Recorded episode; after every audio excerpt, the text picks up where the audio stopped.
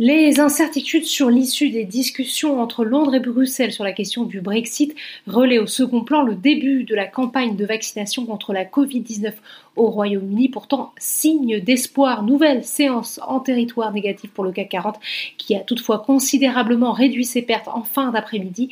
L'indice termine sur une baisse de moins 0,23% vers les 5560 points. Du côté des valeurs, c'est encore, et comme hier, le segment technologique qui tire son épingle du jeu.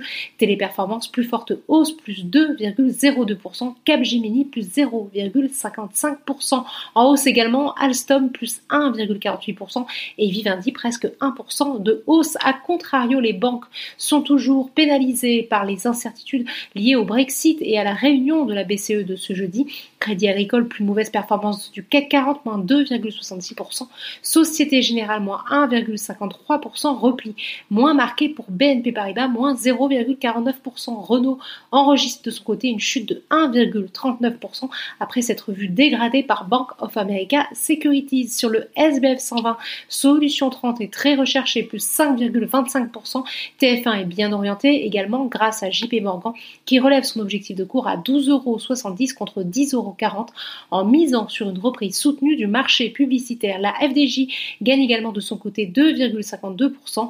Repli à l'inverse pour les foncières commerciales, repli également pour les valeurs liées au tourisme, à l'instar d'Air France KLM, preuve que la pandémie est encore dans tous les esprits. Ibsen est par ailleurs pénalisé par Morgan Stanley qui dégrade sa recommandation à pondération en ligne contre surpondéré et baisse son objectif de cours à 85 euros contre 101 euros. Outre-Atlantique, Wall Street a ouvert en baisse. Le Congrès peine toujours à s'accorder sur un plan de relance alors que la dégradation de la situation sanitaire aux États-Unis accroît le risque d'un nouveau coup de frein à l'économie.